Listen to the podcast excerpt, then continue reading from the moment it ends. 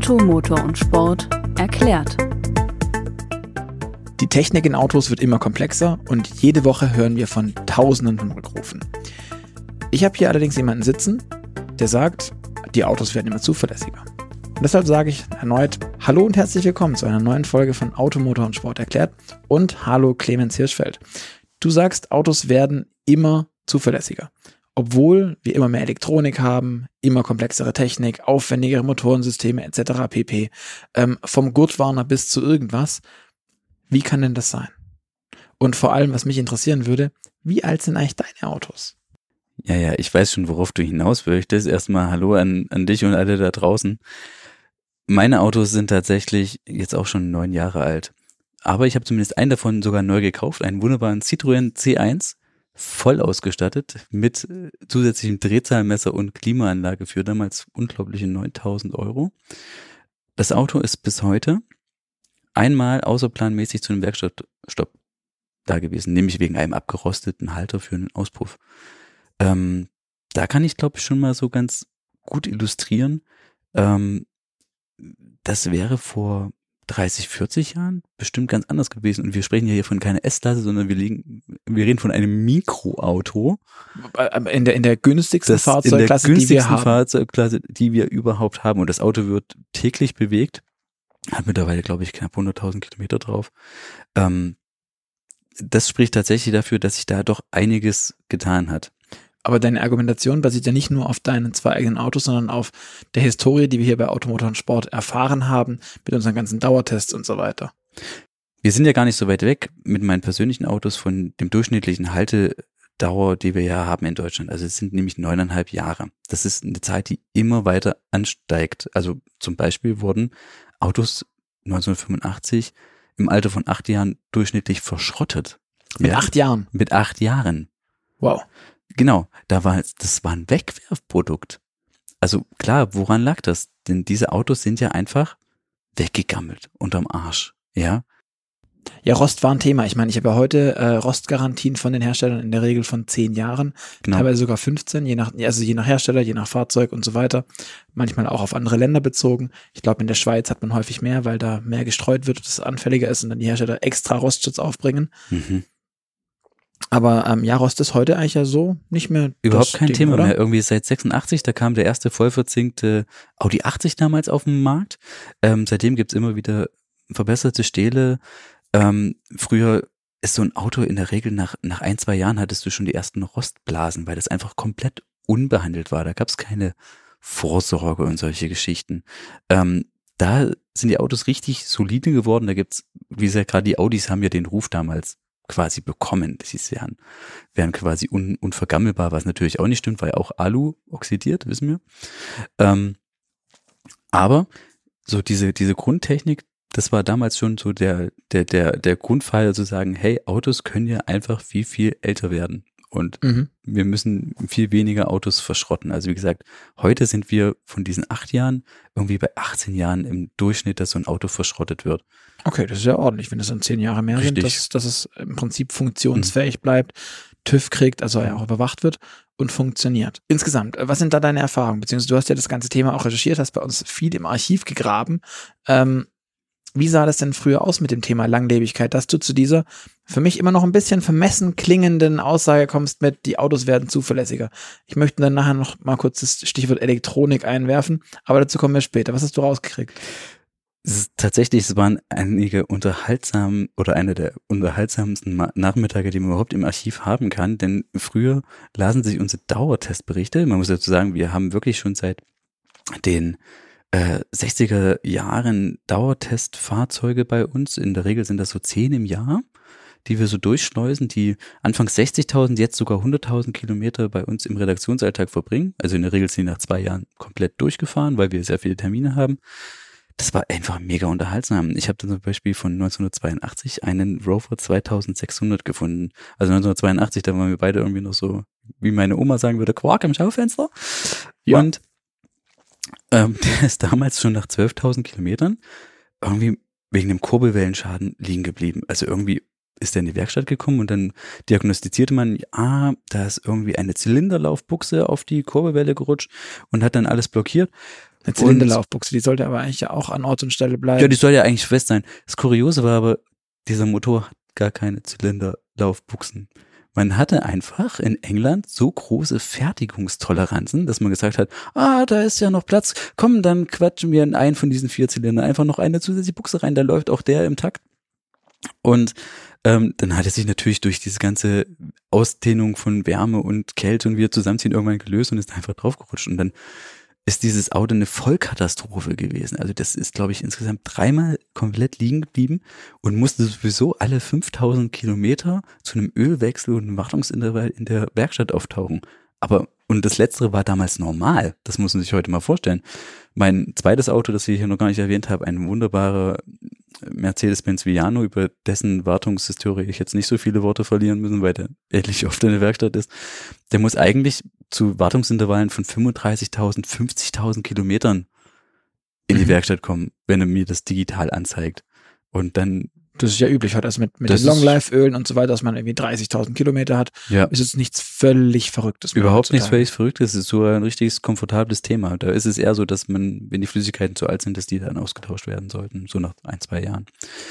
Ähm, also wie gesagt, damals war das richtig viel Unterhaltungswert und selbst bis in Anfang der, der 90er Jahre, da hatten wir noch durchschnittlich Autos mit Mängelpunkten, ähm, die hatten dann 40 Mängelpunkte und da muss man sich vorstellen, für einmal liegen bleiben gibt's dann, glaube ich, fünf bis sechs Punkte, ähm, wie oft diese Autos liegen geblieben sind, ausgefallen sind, zusätzlich in irgendwelche Werkstätte mussten. Und 20 Jahre später, oder 23 Jahre später damals, war der erste Toyota Auris Hybrid. Ein Hybridauto, huhu. Also eigentlich komplexere Technik, mehr Kom drin, ähm, hat man noch nicht so viel Erfahrung. Also eigentlich alles Potenzial da, dass hier jetzt richtig was, was quer geht. Null Punkte. Gar nicht liegen geblieben, gar nichts. Nicht liegen geblieben, kein Aschenbecher ausgebrochen, nichts ist da passiert. Und das ist irgendwie jetzt kein herausragender Einzelfall, sondern tatsächlich so, eine, so ein Dauertestreport, wenn du den jetzt auch schreiben musst, das ist richtige Arbeit. Denn diesen Autos passiert heutzutage einfach nichts mehr. Im Schnitt haben wir seit 2010 so roundabout fünf Mängelpunkte, die wir haben. Und das sind dann so, so Kleinigkeiten, ähm, da, also da zählt jetzt ein Marderschaden beispielsweise nicht mit rein, aber da ist mal eine, eine, Glühbirne zu häufig gewechselt werden müssen, weil der jetzt einfach noch keinen LED-Scheinwerfer hat oder solche Geschichten. Das ist also einfach total krass, wie zuverlässig diese Autos sind, obwohl sie ja, Beispiel Aurus Hybrid, eine sehr komplexe Technik an Bord haben. Ähm, und wenn man sich das jetzt natürlich mal darauf überträgt, dass, oder, oder nein, man muss sich die Frage stellen, woher kommt denn das überhaupt? Also zum einen haben wir vorhin schon angesprochen, viel haltbare Technik, hochfeste Städte und solche mhm. Geschichten. Aber natürlich ist das alles millionenfach erprobt. Also nicht nur erprobt, sondern auch über Generationen verschiedene Modelle werden immer mehr Gleichteile benutzt. Und die haben dann natürlich auch einen Qualitätsstandard, der ganz anders ist, als er das natürlich vor 50 Jahren waren. Das heißt, dieses ganze Thema mit, dass die Autos in die Wüste geschickt werden, in den tiefen Schnee, in den Winter und mhm. so weiter, das ist darauf zurückzuführen, dass wir an dem Punkt sind, der jetzt, dass es nicht mehr so viele Fehler gibt. Genau, das machen die also nicht nur, nicht nur zum Spaß und weil sie es so geil finden, irgendwie bei, bei minus 40 und plus 40 Grad irgendwo rumzudüsen in der Weltgeschichte, sondern weil das wirklich ähm, ein krasses Erprobungsprogramm ist, für, dass diese Autos durchlaufen müssen. Und da müssen wir mal eigentlich auf diese Einstiegsfrage ähm, von dir oder wie zu sagen, auch sozusagen Spitzmarke äh, zurückkommen. Warum gibt es denn so viele Rückrufe? Mhm. Das ist wiederum dem geschuldet, dass man sagt, man muss halt so ein Auto in immer kürzerer Zeit entwickeln. Früher hat man so gefühlt vielleicht einfach mal einen Zehn-Jahres-Zyklus gehabt, um oder mhm. einen Fünf-Jahres-Zyklus, um ein Auto fertig zu entwickeln und dann war das so eine Möhre, ja, wie dieser Rover 2600 zum Beispiel.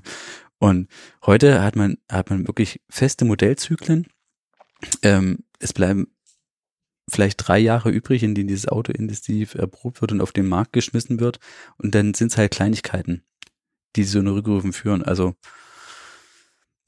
Oftmals sind natürlich, also Kleinigkeiten, die auch gefährlich werden können, ist irgendwie mal ein Pedal, was irgendwie blockiert, das ist so eine ganz oder oder ein Airbag, der blöd auslöst und solche Geschichten. Das sind wirklich Was so. wirklich, was, was ja auch, also das, das ist es nicht zu verharmlosen. das ist nicht zu ver, das ist nicht zu verharmlosen, aber es ist keine Zylinderlaufbuchse, die deinen Motor schrottet. Ja, bei mir ist es so, dass die Kupplung bei meinem Ford ausgetauscht werden muss, weil die festgehen kann bei zu hoher Beanspruchung. Deswegen wird jetzt irgendwas im Motorsteuergerät gemacht, das irgendwas an, oder in irgendeinem Steuergerät, was ich sehr spannend finde, weil die Kupplung für mich ein sehr, sehr, sehr mechanisches Teil, äh, Bauteil ist in einem Handschaltwagen. Mhm. Ähm, aber da muss jetzt auch irgendwas gemacht werden. Wir haben es aber vorhin schon gesagt. Ähm, ich habe auch gerade eben das Wort Steuergerät genannt. Was wir heute haben, wir haben unfassbar viele Steuergeräte, ganz viel Elektronik in den Autos. Ähm, ist die Elektronik aber nicht der neue Rost und damit eigentlich hinfällig? Und killt das nicht die Langlebigkeit genauso? Weil wenn wir jetzt ein gebrauchtes Auto kauft, oder das habe ich ja hier für die Redaktion schon mehrmals gemacht, dann gehst du hin und dann schaust du, das funktioniert das Schiebedach nicht mehr, weil irgendwo ein Steckerlose ist oder sonst irgendwas. Killt das nicht eigentlich die Zuverlässigkeit und Langlebigkeit von den Autos? Das ist übrigens ein schönes Bild. Elektronik ist der neue Rost und tatsächlich stimmt das auch so ein bisschen. Wenn jetzt gerade, also in unseren Dauertests passiert uns das natürlich relativ selten, dass da mal Elektronik wirklich zu einem Totalversagen führt, weil wir innerhalb von diesen zwei Jahren diese 100.000 Kilometer draufspüren. Da haben wir keine Alterungsschwierigkeiten. Allerdings ist es natürlich so, auch so aus persönlicher Erfahrung heraus, wenn du dir ein einfach ein, ein hochgerüstetes Auto aus den 2000er Jahren kaufst, mit viel Elektronik und vielen Steuergeräten an Bord, das, was meistens kaputt ist, ist irgendwo ein Steuergerät.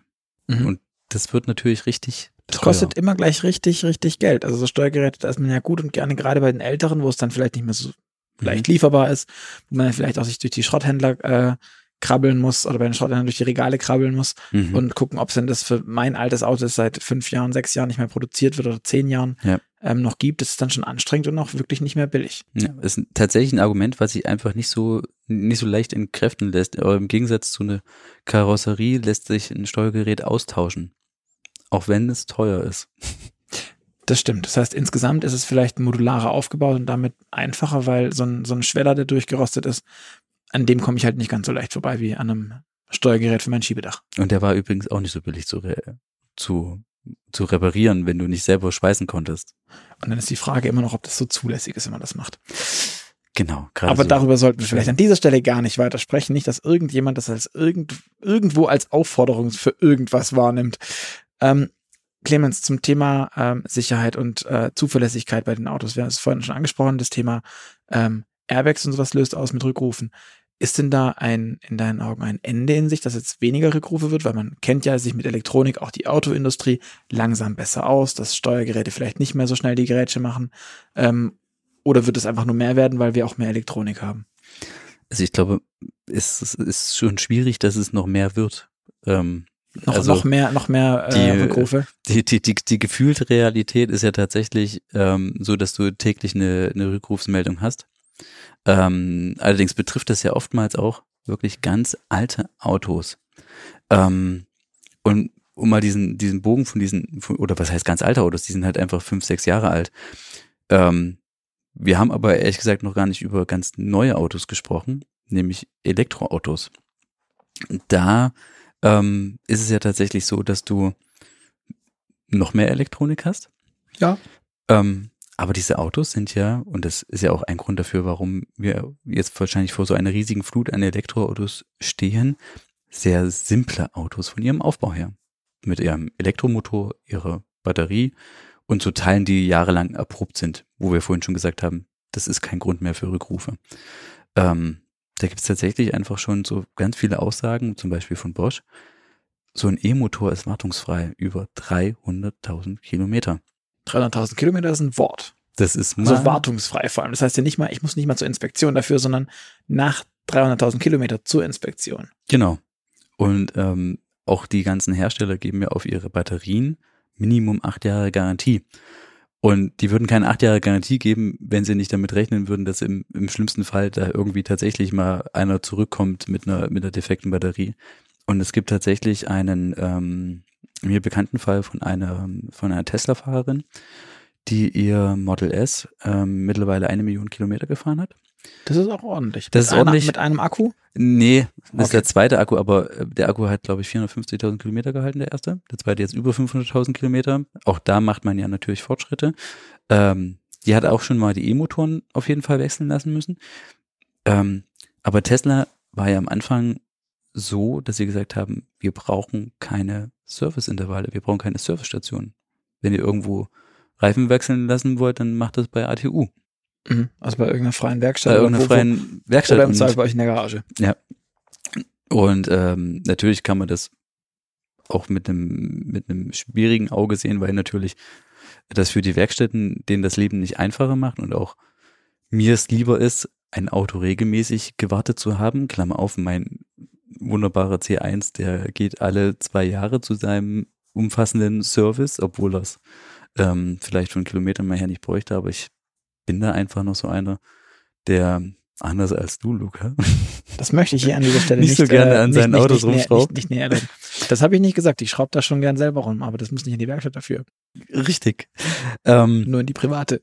genau. Also das sind, das ist einfach so ein Thema und ähm, ja, Ähm, bei den E-Autos hört man ja aber auch immer wieder von irgendwelchen Bränden. Also, weil du es gerade eben schön eingeleitet und sehr, sehr glaubhaft auch versichert, finde ich, und auch nachvollziehbar argumentiert, dass wir mit den E-Autos eigentlich noch längere Serviceintervalle haben, ähm, noch zuverlässigere Autos.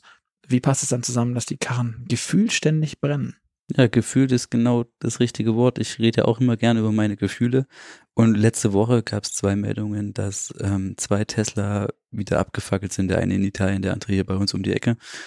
Ähm, es interessiert aber, glaube ich, niemanden, dass täglich allein in Deutschland 100 Verbrennerautos abfackeln. Okay, und wenn wir jetzt schon zwei heranziehen müssen, einen aus Italien, einen aus Deutschland, dann ist natürlich eine andere Nummer. Das ist tatsächlich eine andere Nummer. Klar, E-Autos haben natürlich eine viel geringere Verbreitung. Deswegen ist es vielleicht gemessen in absoluten Zahlen sogar ein vergleichbarer Wert. Ähm, aber es sind selten einfach ähm, Dinge, die reproduzierbar passieren. Und da ist, spielt natürlich immer gern so ein, ja, so, so ein Angstfaktor mit rein, Sensationsfaktor. Das ist immer was Tolles, wenn so ein Elektroauto brennt, weil das hört ja auch nicht so schnell auf. Das muss man ja in große Wassercontainer schmeißen, damit diese Lithium-Ionen-Batterien auch irgendwann mal wieder runterkühlen. Ähm, Klammer auf, ein Wasserstoffauto ist übrigens das angenehmste bei der Verbrennung, weil wenn das einmal, das explodiert einmal ganz kurz und dann ist es fertig. Okay, ähm, ob das jetzt wirklich das, das, das zielführende und sinnvolle äh, am, am Wasserstoffauto ist, das möchte ich mal dahin äh, ne, nebendran stellen. Aber ansonsten ähm, muss ich sagen, hast du mich schon ein bisschen überzeugt. Ich glaube hier mittlerweile eher, dass äh, Autos immer zuverlässiger werden, trotz all der Elektronik, trotz all der anderen Unwägbarkeiten, die auf sie zukommen. Und äh, hoffe, ihr habt da, ich hoffe, ihr glaubt auch Clemens jetzt ein bisschen mehr als ich am Anfang.